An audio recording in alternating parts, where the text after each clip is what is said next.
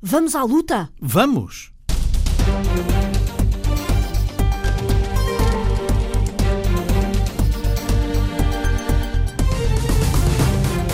Entramos no ringue de um campeão. Medimos forças no wrestling transmontano. Aprendemos com os profissionais do otimismo.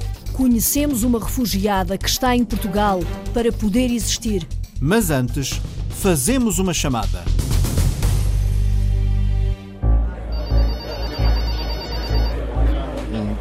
Fala Danilo Moreira. Muito boa tarde, fala Danilo Moreira. Muito boa tarde, o meu nome é Danilo Moreira. Muito boa tarde, o meu nome é Danilo Moreira. Boa tarde, o meu nome é Danilo Moreira. Meu nome é Danilo Moreira. Danilo Moreira. O Danilo já se apresenta assim e já repete isso há quanto tempo na sua vida? Bem, há 19 anos. há 19 anos. Que idade tem? Agora estou com 40. Ou seja, anda nisto desde os 21 anos. O telemarketing dá-lhe pouco mais de 650 euros por mês. E são 8 horas de trabalho por dia, Rita Colasso. Agora, Danilo trava uma luta por ele e pelos outros. Muito boa tarde, fala Danilo Moreira. Em que posso ajudar ou em que posso ser útil? Danilo Moreira vive há 19 anos logado. Como se diz na gíria dos call center, sempre que alguém se liga ao computador para atender ou fazer chamadas. Há palavras que não podemos dizer. Por exemplo, Ah, sei lá, não podemos dizer paga, tem que dizer mensalidade. Por exemplo, uma vez penalizaram-me, que até hoje, na altura eu questionei, fiquei sem perceber.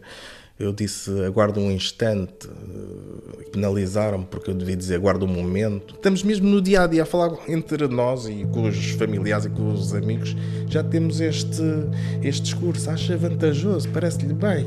E o que é que prefere, isto ou aquilo? Aos escutadores na cabeça, microfone encostado aos lábios, secretárias isoladas por meias paredes de acrílico. Oito horas por dia logado em nome de uma grande empresa de telecomunicações com a qual nunca assinou contrato. Mas Danilo é a voz.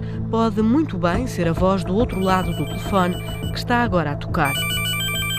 Muito boa tarde, o meu nome é Danilo Moreira. Danilo é ouvidos e voz num setor onde reina a precariedade e a pressão. Muito boa tarde, sou o presidente do Sindicato dos Trabalhadores de Call Center e, e depois a conversa desenrola-se. Neste caso estou a adaptar aqui ao sindicato, mas poderia ser associado a uma empresa. Há dois anos, Danilo ajudou a criar o Sindicato dos Trabalhadores de Call Center. O nosso sindicato surgiu no sentido de haver uma- um sindicato específico para os trabalhadores de call center, em que todos nós trabalhamos em call center, estamos lado a lado com os nossos colegas e percebemos as dificuldades no dia a dia. Já passamos por algumas empresas, estamos a trabalhar em diferentes empresas. hum, e de facto há ali respostas muito específicas. Por exemplo, além de não ser, hum, não ser considerada profissão, é um, foi um setor que cresceu de forma desmesurada mesmo nos últimos anos. Já surgiu quantos são? há cerca de 25 anos surgiram os primeiros call centers. Neste momento, eh, estima-se que possam ser perto de 100 mil trabalhadores em call center. Não temos dados concretos. São poucas as empresas em Portugal que reservam um espaço físico próprio para prestarem apoio telefónico aos clientes ou fazerem campanhas promocionais, as chamadas vendas agressivas, uma opção que as empresas não querem ou não podem suportar. Por isso, subcontratam o serviço a call centers ou centros de atendimento telefónico. Um operador de call center pode estar a atender vários serviços. No mesmo local de trabalho pode representar várias empresas. Mas as empresas não representam os trabalhadores e, por vezes, nem os próprios call center o fazem. Recentemente passei efetivo através de uma empresa de trabalho temporário, mas foi porque eu reivindiquei os meus direitos. Porque, na verdade, o que estava a acontecer é que as próprias empresas de trabalho temporário também não querem efetivos. As empresas utilizadoras não fazem contratos diretos normalmente. Porquê? Porque temem efetividade e também é um bocado para precarizar o setor. Eh, Agora, no meio disto tudo, o que acontece? Às vezes a pessoa tem eh, um contrato quase eh, ao fim de dois anos ou ao fim de três anos, quase a atingir a efetividade através de uma empresa de trabalho temporário, depois muda para outra porque a empresa utilizadora optou. Os contratos são feitos através de agências de trabalho temporário, contratos entre muitas aspas. Há contratos que são semestrais, eh, mas há muitos contratos que são quinzenais e mensais. Mas, portanto, é a vida medida à quinzena. Sim, aliás, no outro dia até houve um, um, um colega meu, que ele casou-se há pouco tempo, ele disse pois isto é complicado a pessoa uh, gerir a vida a longo prazo porque nós estamos com uma, uma situação laboral vivida à quinzena. São objetivos por hora. A pessoa tem que atender 10 chamadas, 15 chamadas por hora. Cai uma chamada, aparece logo outra, é uma situação sistemática e constante. Não conseguimos dar. Uh... Dá para respirar pelo meio? Nem sempre. Às vezes nem para beber água dá. Filipa, nome fictício, trabalhou três anos num call center. Quando eu comecei a trabalhar no telemarketing, a formação, por incrível que pareça, portanto, durou cerca de 3, 4 dias. Após esses 3, 4 dias, é feito um contrato ou como é que é? É feito um contrato de trabalho. No, no, caso dessa empresa, portanto, foi feito um contrato de trabalho. Tive três anos, passei efetiva. E o contrato que fez foi com, uma, com a empresa de, do call center onde estava a trabalhar ou com uma empresa de trabalho temporário? Não, uma empresa externa. Portanto, uma empresa de, de hum, trabalho temporário. Três anos depois, Filipa mudou para outra empresa de telemarketing. Primeiro com um contrato de formação, três meses para aprender a atender clientes. Na verdade, três meses de trabalho disfarçado de formação. Era uma situação caricata, porque eu, quando entrei na empresa, hum, portanto, as condições que eles tinham para oferecer era três meses a contrato, portanto, no fundo temporário, um contrato chamado formação, para ver até que ponto é que a pessoa, portanto, se uh, enquadra dentro daquele trabalho. Não faziam descontos, não pagavam subsídio de alimentação, o valor que era pago à hora era miserável. O que é miserável? Miserável, 2,75€ à hora. Portanto, nestes três meses estava a aprender e ao mesmo tempo já a receber chamadas também, ou seja, já a trabalhar? Sim, sim. O tempo verbal de Filipa é uma chamada a um passado recente. Quando foi para a renovação do contrato, não quiseram pagar mais para as pessoas se manterem na empresa, portanto despedem as pessoas Portanto, foi, houve um despedimento coletivo após a formação. no início deste ano, exatamente. Uh, entretanto, começaram novas formações a decorrer e este, portanto, é, é os moldes em que a empresa funciona. Portanto, estão sempre a despedir as pessoas para não terem que pagar mais e fazem novas uh, formações, não é? Neste caso, para, um, para pagar o mínimo possível. Nós desconfiamos que há aqui um grande negócio por, por trás das formações, porque Uh, há formações, há contratos de estágios, há contratos de formação que chegam a durar dois, três meses. E aquilo de formação não tem nada, é trabalho efetivo. As empresas, durante esses contratos de formação, não pagam segurança social, o trabalhador também não. A formação pode ser de uma semana e os contratos de formação são de dois meses. E nos contratos de formação, a pessoa está a trabalhar. O secretário-geral da Associação Portuguesa de Contact Centers, Jorge Pires, admite exceções mas prefere destacar a norma. Admito que possa acontecer. Uh, acho que uh, se acontece não devia acontecer, porque isso significa isso significa uh, baixar a qualidade do serviço que se presta, porque a pessoa, enquanto não tem a formação completa, não está em condições de fazer um serviço com a qualidade necessária. Pensar que ao fim de uma semana se põe alguém a atender clientes, isso é transformar os clientes numa cobaia e, com toda a franqueza, não acho isso uma prática nada saudável. Mas Na maior parte acontece, dos sabe que acontece. Eu espero que entre todos os contact centers que eu conheço e entre os nossos associados isso não aconteça. E acredito que se acontece é uma percentagem mínima, não representativa do que acontece em todo lado. De acordo com um estudo europeu de 2015, em Portugal existem 445 contact centers e 58 mil operadores. O sindicato de Danilo Moreira fala em 100 mil operadores e o estudo mais recente da associação, que Jorge Pires representa, fala em 30 mil operadores. Os dados não batem certo, o setor cresce, mas falta um retrato fiel. Uh, temos neste momento 54 associados. É um número uh, relativamente modesto, comparado com aquilo que poderá ser o total de associados de, de empresas de contact center no país, mas um, eh, não deixa de representar, ou estarem lá representados, a maioria dos maiores uh, contact centers que existem no país.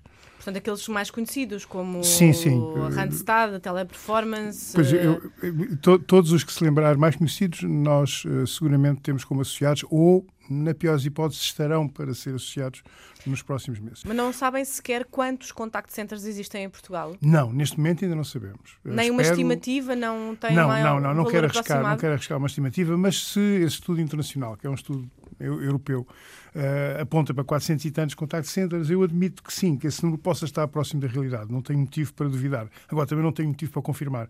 Não temos, não temos esses dados. Gostaríamos de ter, se quiser, tínhamos a obrigação de ter, mas ainda não temos.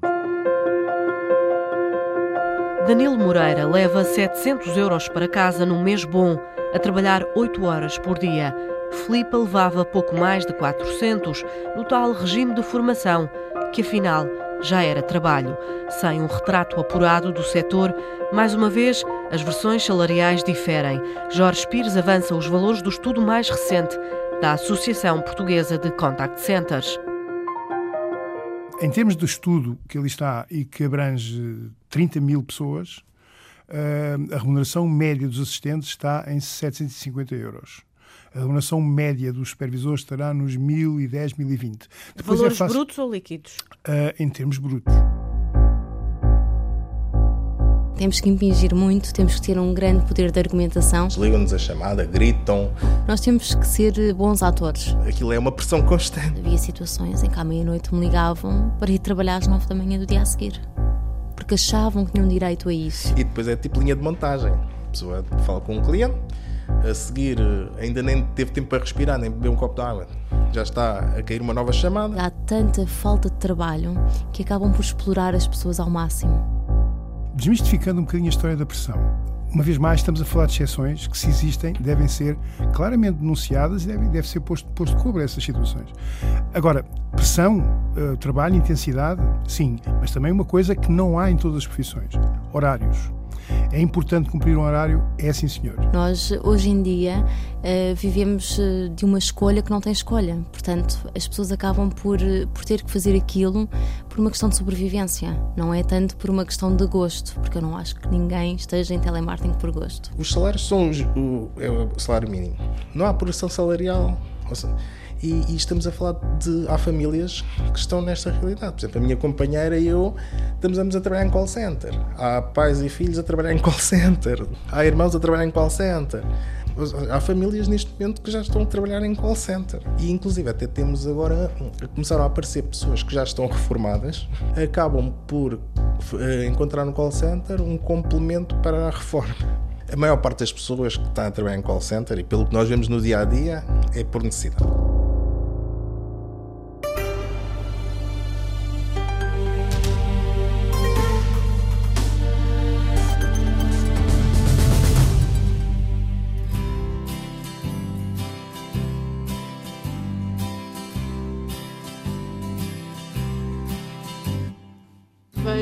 Estrelas no céu a guiar o meu caminho. Pais e amigos que tenho nunca me deixam sozinho. Mas a letra não é assim. Deixa lá ouvir mais um bocadinho. Não importa olhar ao espelho e ver o corpo a mudar. De manhã ouço o conselho que o doutor tem para me dar. Ah, devem ser os Barnabés, jovens que venceram a luta contra o cancro. A Rita Fernandes foi à casa deles, em Lisboa. Comecei a sentir dores musculares. Não sabiam bem o que é que é, pensavam que era uma outra doença, então comecei a ser medicado pensando que fosse uma outra doença. Este é o Lucas, tem 24 anos. De início passou, mas depois voltou. As dores voltaram. Explicou, disse que era um cancro, não usou o termo leucemia, disse que era um cancro. Para mim, no ano inteiro tenho muito que enfrentar. Mas acredito primeiro que desta me vou safar. Eu sou de Cabo Verde. Com os 3 anos fui internado no hospital e na altura havia um médico estrangeiro lá. Disse ao meu pai que a doença que eu tinha lá não tinha tratamento. Quando cheguei a, Portugal já estava em estado crítico. Cheguei a março de 94, dei entrada no Santa Maria. Então, sim, vim para o IPO, já com alguns médicos e enfermeiros da altura. A minha médica continua até hoje a mesma. Lucas teve leucemia. Agora é um voluntário no Instituto Português de Oncologia. Ajuda outros jovens com doenças oncológicas. É um Barnabé. Quando eles entram, têm os números. Os médicos dão os números. Quando nós chegamos e dizemos sou um Barnabé, já estive aqui, conheço os cantos à casa quando fazia os tratamentos não, não, não gostava disto ou daquilo, mas agora estou aqui, também já me caiu o cabelo, agora está grande. Quando vem-nos, eh, vê-se nos olhos deles que o brilho é outro, que é possível. Barnabés são jovens que já tiveram doenças oncológicas e sobreviveram. O grupo dos Barnabés faz parte da associação Acreditar, que ajuda as famílias das crianças e dos jovens que lutam contra o cancro. Filipa Carvalho é coordenadora voluntária, leva-nos numa visita guiada à Casa da Acreditar de Lisboa. Estamos agora na sala dos adolescentes. Cheio de cor. Cheio de cor. E isto é mesmo imagem de marca da Acreditar. Nós somos profissionais do otimismo, portanto levamos isto muito a sério e tentamos que seja um ambiente agradável. Paredes verdes, cor-de-rosa, azuis, a cor a cor que faltou durante muitos anos na vida de Lucas. Voltei para Cabo Verde, tive dois anos e depois aí começou a minha rotina de recaídas. Tive uma em 2000, depois de ter terminado tive outra em 2004, outra em finais de 2006, mais uma em 2011 e a última em 2014. Com os três anos não tinha noção nenhuma. Sabia que ia ao hospital com o meu pai, voltava, mas nada. Não. Em 2006, já perto dos 16 anos, já, já, já sabem o que é, que é um cancro. Com as perguntas, que fazia algumas perguntas à minha médica e ela, acessível, explicava-me o que é que era, que, digamos que é uma falha na, na medula e os globos brancos ficam descoordenados. No meu caso, em vez de protegerem o meu organismo, atacavam. Que é a sala dos pais? Às vezes temos atividades. Agora está a decorrer uma sessão de acupuntura. Vamos fazer nas costas? Nas costas pode ser. Experimentaste e aquilo dói. E dói. Não? Experimentaste. Eu conheci a acreditar quando tive a primeira recaída. Estava à espera para a consulta e uma senhora veio falar comigo. Explicou-me os tipos de passeios eh, que faziam, campos de férias, isso tudo, e disse-me que ia haver um no Monte Sobral, Lentejo. Fiz a comparação com pronto, os campos em Cabo Verde. Então, quando ela falou, disse eu estava interessado, os olhos brilharam. Eu disse: sim, sim, então, sim, senhora. E foi o meu primeiro passeio com a Acreditar, marcante. Até hoje. Tinha acabado de vir de Cabo Verde começado a fazer os tratamentos, estava, pronto, tinha cá o meu pai e os familiares que estavam cá mas o, a mãe, os irmãos, os avós, principalmente o avô que tinha mais ligação, estive lá com a tia e nem me lembrei que tinha que. Pronto, fora exceções, tinha comprimidos para tomar a certas horas, mas fora isso fazia tudo mais alguma coisa, não me lembrava. Então estamos aqui no cantinho dos Barnabés. Resolvemos, era uma boa ideia os Barnabés terem um cantinho, principalmente quando nos reunimos, quando temos as nossas reuniões, quando fazemos algumas atividades entre os Barnabés. É partilhado também com os voluntários da casa. Quantos quando... são? Os Barnabés, assim, ativos, mesmo, pá, uns 10 atividades. Aqui em Lisboa. Sim. Há Barnabés nos outros quatro nos outros núcleos. Nos outros três núcleos temos na Madeira, no Porto, em Coimbra. E Lucas, explica-nos lá o que é que estamos a ver aqui. Aqui são maioritariamente brindes que nos são oferecidos e que são oferecidos às crianças quando fazem anos, no Dia das Crianças, no Natal, que são deixados também no hospital. Sala dos pequeninos aqui é o espaço privilegiado onde está o canal Panda a dar tudo isso, gritaria, corridas por todo lado. Portanto, Beijo ali nenucos. Exato. Também pronto. ali uns disfarces para se disfarçar. Todos os dias podem ser carnaval aqui. E pronto, e quem aqui entra pode perfeitamente esquecer-se do sítio onde está e o que têm estas crianças. Portanto, quando não estão de facto mal dispostos, enjoados com os tratamentos, são crianças como outras quaisquer que estão a brincar, que estão a ser crianças. Passo tempos a pensar que, que quero é me divertir. Quando todos estão tristes, só me apetece fugir. O que quero é ter amigos, ir para a escola brincar. Quero sentir mar e brisa, já me sinto a voar. As costas E hoje, por que luta o Lucas?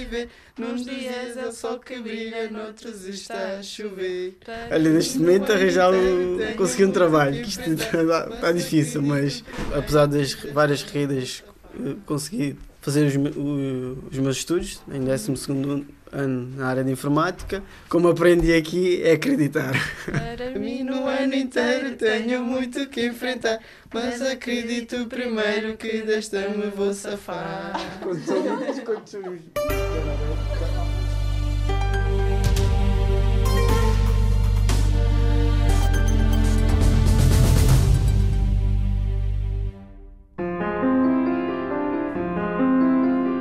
À hora combinada, lá estava ela no sítio combinado.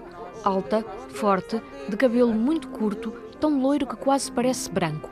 Os olhos pequenos, esverdeados, mochila às costas. Sugere que nos sentemos à mesa de um café. Sandra Henriques, estás com quem? Eu chamo-me Margarida Sharapova. Eh, Nasci em Moscou eh, no dia 15 de abril de 1962. Tem 55 anos e está em Portugal como refugiada. Porquê, Sandra? Não vive em Moscovo, vai para quatro anos. Foi obrigada a sair de casa, da cidade, do país. Foi obrigada a procurar asilo. Cheguei em Portugal em 2013, fim de agosto. Pediu o estatuto de refugiada a 27 de agosto de 2013. Não sabia falar sequer uma palavra de português. Muito difícil. Primeiro tempo, meu cérebro tive pânico. Ficava em pânico por não conseguir fazer-se entender. Por isso, logo passado uns dias, começou a ter aulas de português com a professora Isabel Galvão. Eu conheci a Margarita quando ela chegou, eh, porque quando eh, portanto, as pessoas pedem proteção, pedem asilo, eh, vão normalmente para o Centro de Acolhimento a Bobadela do Conselho Português para Refugiados e ali há aulas de português. E, e a Margarita começou a aprender português comigo. Isabel Galvão não fala russo. Não é fácil, é um grande desafio, mas porque numa sala de aula tenho 15 nacionalidades, em que há muitas, muitas línguas diferentes. Eu não falo russo, eu só falo francês e inglês como língua de comunicação e, portanto, tento ao máximo comunicar de, de outra forma. Portanto, a- com os gestos, com os olhos, enfim, com termos formas de comunicação alternativas que, que não bloqueiem a comunicação. E Margarita tem uma tal confiança na professora que pediu que assistisse à nossa conversa, até para ajudar a explicar as perguntas. Sentiu-se bem recebida? Sente-se bem, bem aqui? Sim, sinto-me muito bem, gosto muito de Portugal. E, eh, português, é- portugueses é muito agradável, tem muita alegria e eles sempre querem estar felizes. Feliz é coisa que Margarita não era quando pediu asilo político a Portugal. Eu sou escritora, escrevo muito livros sobre circo, histórias para crianças, sobre vida, muitos, várias eh, histórias de romance. Mas no ano 2004 escrevi um romance, romance sobre a vida de LGBT. Margarita Sharapova escreveu sobre a vida LGBT, lésbicas, gays, bissexuais e transgêneros em Moscovo, dez anos antes de sair a lei da propaganda homossexual. Mas quando saiu a legislação, em 2013, os livros foram proibidos. Foi proibido. Eu tive muitos problemas. Foi perseguida e ameaçada para sair do país. Eu tive a polícia diretamente não eh, eles só não dar não dar salvar não salvar não aguardar O que quer dizer é que sempre que alguém a agredisse, as autoridades não a protegeriam. Seria sempre ela a culpada, até porque vivia com outra mulher há 10 anos. você deve estar bom ah você não bom é, é sua culpa você é doente E houve uma noite que nunca mais vai esquecer. nós visitamos um eh, festival de cinema filmes LGBT LGBT filmes e depois eh, na noite muito tarde uma polícia encontra-nos e Ainda lhe custa lembrar dessa noite. Franza a testa, fecha os olhos, as recordações são dolorosas. Fica um bom tempo à procura das palavras para nos explicar o que aconteceu. E Suspira para ganhar fogo. começa a falar e falar agressivo. E eh, depois eh, tirou ela no seu carro. Depois ela volta em casa só na de manhã outra e diz que eles uhum. na floresta e aqui bater. Aponta para a cabeça para mostrar que foi lá que bateram à companheira nessa noite, na floresta. Quando apareceu sozinha em casa no outro dia de manhã, queixava-se que tinha muitas dores. Dentro de dois, três dias, eh, morreu. A causa oficial da morte foi ataque cardíaco. Com a mulher que amava morta, o mundo de Margarita desmoronou. Os dois filhos da companheira foram entregues aos avós maternos, na Ucrânia. Entretanto, depois destes anos, os avós morreram e eles foram para os Estados Unidos. Já, eh, já tive 17 e 20 anos. Decidiu então pedir o estatuto de refugiada a Portugal. Quando cá chegou, encontrou uma situação muito diferente. Fui a Portugal um, dois, três dias e vim no comboio com duas mulheres um, sentadas no banco no comboio e abra, abraço. E ninguém não ver, eles não dizem nenhuma palavra. Foi a primeira de muitas ocasiões em que sentiu que a vida aqui era mais tranquila e ainda recorda com saudade o primeiro sítio onde viveu em Portugal. É o local mais bonito que conhece no país. Gosto Santa Iria de Azoi, mas moro em Lisboa. No primeiro ano, só escreveu pequenos contos, uma espécie de diário, mas agora já se aventura em português. Já escrevi na língua portuguesa poemas que me ajudam a traduzir eh, eh, minha professora Isabel Galvão. E pequeninas histórias escrevo sobre a vida Portugal e sobre portugueses na língua russa, que eu, meus amigos russos gostam, gostam muito.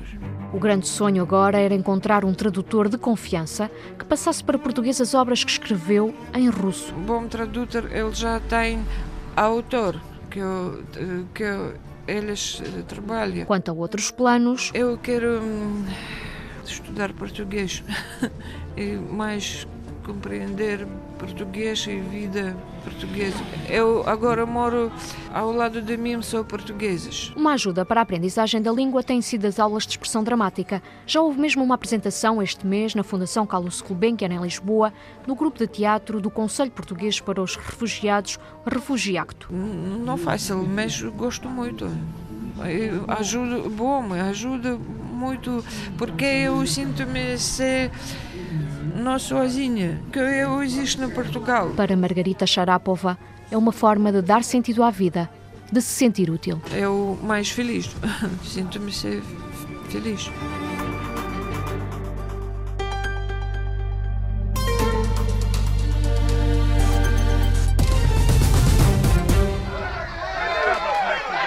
Que galhofa é esta? É a galhofa portuguesa. O Nuno Amaral já está de microfone em punho é um desafio. A luta galhofa é uma arte tradicional, um wrestling transmontano. Um wrestling transmontano, uma arte, uma luta em meio rural. Antigamente esta luta era feita nos corrais em cima da palha e era em tronco nu. Em cima da palha, nos corrais, na festa dos rapazes, lá para dezembro, é uma tradição do Nordeste transmontano, um desafio milenar. A luta, pelo que, nós, pelo que nós tivemos a investigar, já tem mais de dois mil anos, já é do tempo dos galaicos. E sobreviveu à passagem dos dias, passou de geração em geração, enraizou-se na cultura popular. O termo galhofa está muito associado às, àquela transição de dos jovens, dos adolescentes para adultos, que é a chamada Festa dos Rapazes, que fazem na, na zona de Bragança, uh, aquelas festividades dos caretos, está muito associada uh, a esse tipo de, de atividades do Nordeste transmontano. Por aqui, por Chaves, é conhecida como luta para o Nordeste, galaico-transmontano, como galhofa. O nome certo não sabemos, mas sim que, pelo que nós temos conhecimento aqui na zona de, de Chaves, Barroso, eh, era conhecida como luta. Somente dizer, olha, vamos jogar à luta. E na zona do Nordeste transmontano era conhecida como galhofa. A galhofa. Galhofa é uma brincadeira, ao fim e ao cabo. E mesmo no tempo dos galaicos, quando eles combatiam, eles utilizavam espadas, armas, mas isso era em combate. Eles próprios tinham um tipo um, um jogo, umas Olimpíadas que, que, tinham vários jogos e o próprio jogo era o próprio wrestling, eh, este, este wrestling que era bater com as costas no chão, que era a luta. Era exatamente estas técnicas que eles utilizavam.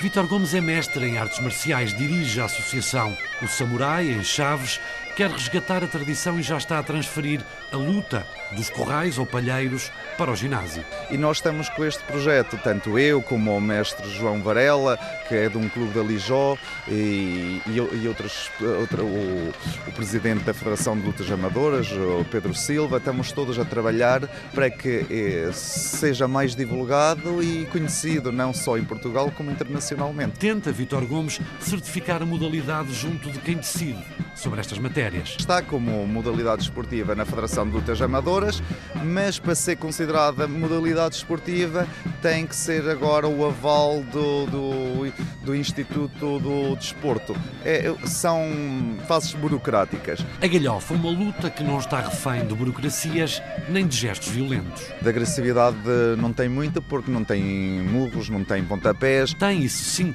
Técnica é uma arte também de orgulho, era o desafio dos galifões. Porque isto antigamente era feito para ver quem era o homem mais viril, mais forte. Era tipo, eu sou de uma aldeia, ia, ia procurar a aldeia vizinha para ver eu sou mais forte e desafiava, mas não para andarem à porrada, mas sim para ver medir forças. É só acrescentar-lhe um pedaço de manha. Por isso é aliar a força à técnica e eles antigamente não o chamavam técnica, chamavam, olha, ele é manhoso, ele tem manha, porque eram uh, maneiras de falar daqui do, do, de trás dos montes.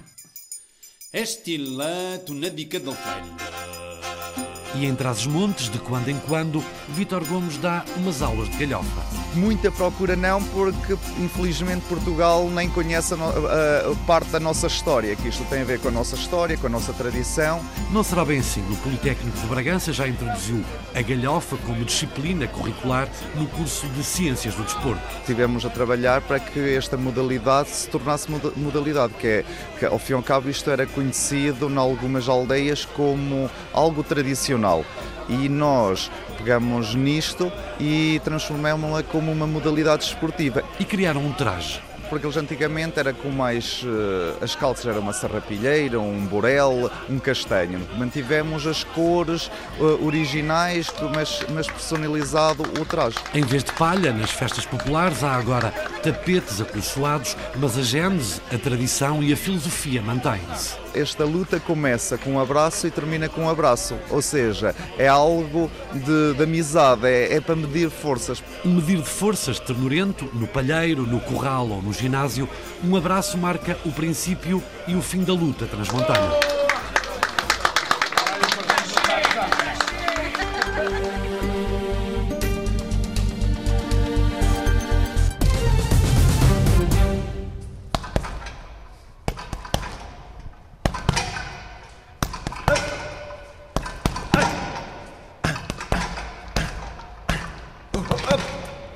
Estamos no ringue do Bento Algarvio. Eu, o meu primeiro trabalho é, é, o boxe. Eu levanto de manhã, é o boxe. Isto é uma luta diária e é seis vezes por, por semana. Maio Antunes, aprenda aí com o campeão. Parece fácil. Já estou nisto há 27 anos. Há 27 anos. Eu no boxeando, mas é, é, é o meu trabalho, é o meu ganha-pão. João Bento 41 anos, considerado um dos melhores pugilistas portugueses de todos os tempos. O mundo do boxe conhece-o pelo nome de Bento Algarvio. Ao fim de 148 combates como amador e meia centena como profissional, conquistou mais de duas dezenas de cinturões em títulos europeus e mundiais. Daqui por uma semana está de partida para a Argentina. Vai disputar mais um título. Hoje dá-se ao luxo de não jogar mais do que três ou quatro combates por ano. Tenho sendo negociante eu tenho, todas as semanas tenho convites de combates. Epá, eu recuso sempre. Os caixas são muito poucos, estás a ver? Epá, não vale a pena. Eu estar a levar castada após outros ganharem? Não. O meu patamar é este, o meu nível é este, o meu caixa é este. Você quer, quer, se você não quer, arranja outros.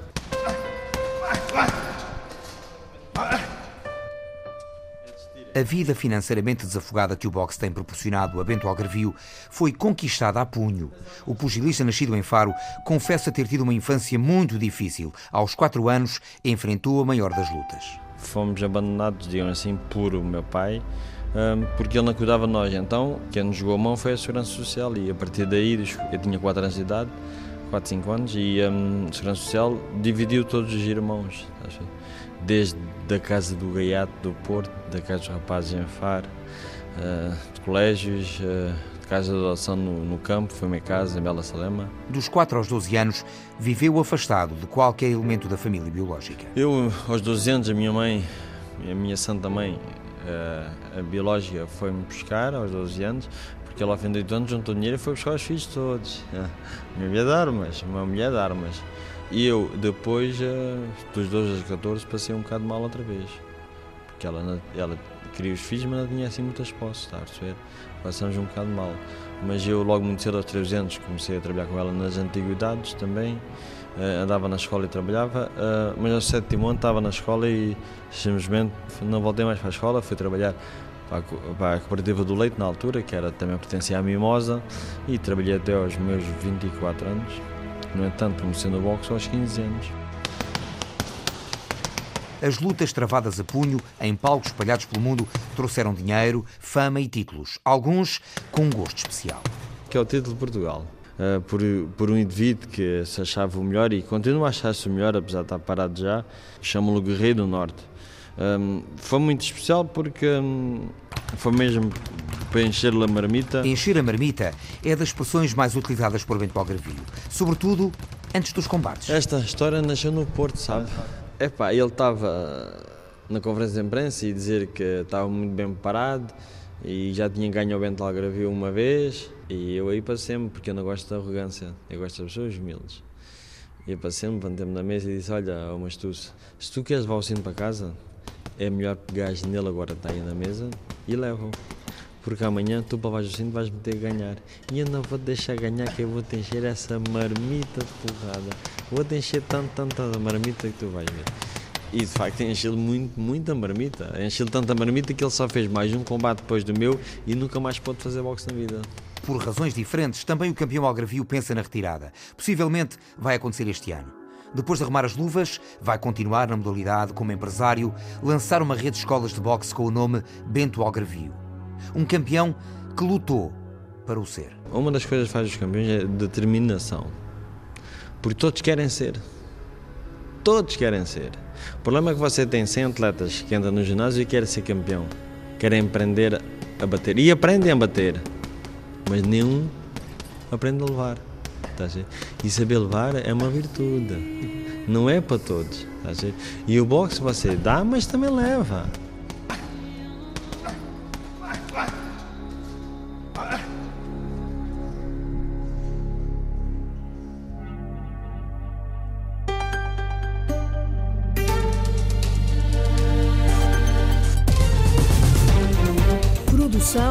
Rita Colasso e Sandra Henriques. Sonoplastia de João Carrasco. Apresentação de José Guerreiro e Maria de São José. Então e Almaraz? Pode ser um problema, esperemos que não, não é? Mas é uma situação que, obviamente, a todos nos preocupa. E não, não, não nos preocupa só agora, nos últimos dias que se tem falado. Volta e meia tem-se falado neste assunto. O Paulo Nobre foi escutar as pessoas da aldeia de Esperança, no Alentejo. Boa tarde. Posso ter conversa com os senhores, perguntar-lhe uma coisa? De, são aqui da, da, da, Esperança, vivem aqui? Somos. Já ouviram falar do, do problema de Almará? Não, não. A gente... Da central nuclear? Não, não. Vou lá perguntar-lhe uma coisa. Estamos aqui na, na, na Esperança. Esperança. Na Esperança. Na Esperança. Estamos aqui bem perto de, de Almaraz, aqui da central nuclear. Sim, sim, sim. A 100 quilómetros cento e poucos. Isso é uma coisa que o preocupa? Sim, vagamente, na medida em que. na medida em que não é, não é famoso, não é? Digamos. Sou jornalista da Antena 1. Estamos. O senhor é aqui da Esperança, vive aqui? Sim, senhora. Estamos aqui bem próximo de, da central nuclear de Almaraz, não é? Estamos, sim, senhora. É em pena estarmos tão próximos, mas. 100 quilómetros, cento e poucos. É em pena estarmos tão próximos, mas central de Almalás está onde está e nós estamos aqui. Somos uma coisa vítimas dessa central, mas deixaram-nos instalar ali na altura que foi instalada e segundo se consta agora aí nas notícias. Aquilo que querem fazer, se calhar ainda é pior que a própria central, central nuclear. Acho que eles, os espanhóis que estão aí, estão a colaborar muito mal, até eles, com o nosso governo, eles combinaram, não, não mexer naquilo sem eles, tiveram os dois em conversações. No fim, agora eles fazem aquilo sozinhos, sem, sem coisa nenhuma do, do, do nosso governo será. Quem reside lá perto, como tem emprego e não sei o quê, né? pronto vai suportando a coisa, mas eh, nós não sabemos amanhã o que é que aquilo pode resultar, não é? Muita gente ainda nem se apercebeu o que, qual é que pode ser o problema que vem, vem causar. Com as notícias que me tenho agora percebido ultimamente, porque eu antes não sabia que estava, em, estava em construção essa infraestrutura, vai fazer alguma poluição. Mesmo a nível de coisa, mesmo a nível de coisa de nos estragar as nossas águas aqui do que vem do Guadiana e disso tudo, está assim um bocadinho aí. E para mais eles a dizer que aquilo não tem grande segurança ela já há uns anos que era para terem desativado aquilo e eles não desativaram, agora querem continuar a fazer lá mais não sei o que, um aterro para não sei o quê. Pode ser um perigo aqui para, pode ser Porto Alegre, Castelo Branco, é a zona mais próxima está, não é? da fronteira. É? Tem uma duração, parece-me que é de 2020, não é? E agora com o aterro que querem fazer ainda mais perigoso vai ser, não é? Vamos lá ver o que é que o nosso governo faz com os espanhóis. Mas dali parece que não, não surgiu nada, agora foi para a União Europeia, vamos ver o que é que faz. Você que haja boas esperanças agora através da União Europeia eles dizem que não tem condições, um momento aquilo pode, um reator daqueles qualquer, rebentar uma coisa qualquer e pode, ou até pode, mesmo se eles puserem ali os resíduos que nós estavam a dizer, pode ser prejudicial para, para as águas do rio, para aquela coisa toda. Eu acho que aquilo devia ter uma paragem, acho eu. Oh, papão mau, vai-te embora lá de cima do telhado. Deixa dormir o menino, um soninho descansado. Deixa de ficar à espreita, com vontade de assombrar os que vivem nesta terra com o pesadelo nuclear. Não me resta nada, sinto não ter forças para lutar. É como morrer de sede no meio do mar e afogar. Sinto-me isolado, com tanta gente à minha volta. Vocês não ouvem o grito da minha revolta. Chora rir, isto é mais forte do que pensei. Por dentro sou um mendigo que aparenta ser um rei. Não sei do que fujo, a esperança pouca me resta. Triste ser tão novo e já achar que a vida não presta. As pernas tremem, o tempo passa, sinto o cansaço. O vento sopra ao espelho, vejo o fracasso. O dia amanhece, algo me diz para ter cuidado. Vaguei sem destino, nem sei se estou acordado. O sorriso escasseia, hoje a tristeza é rainha.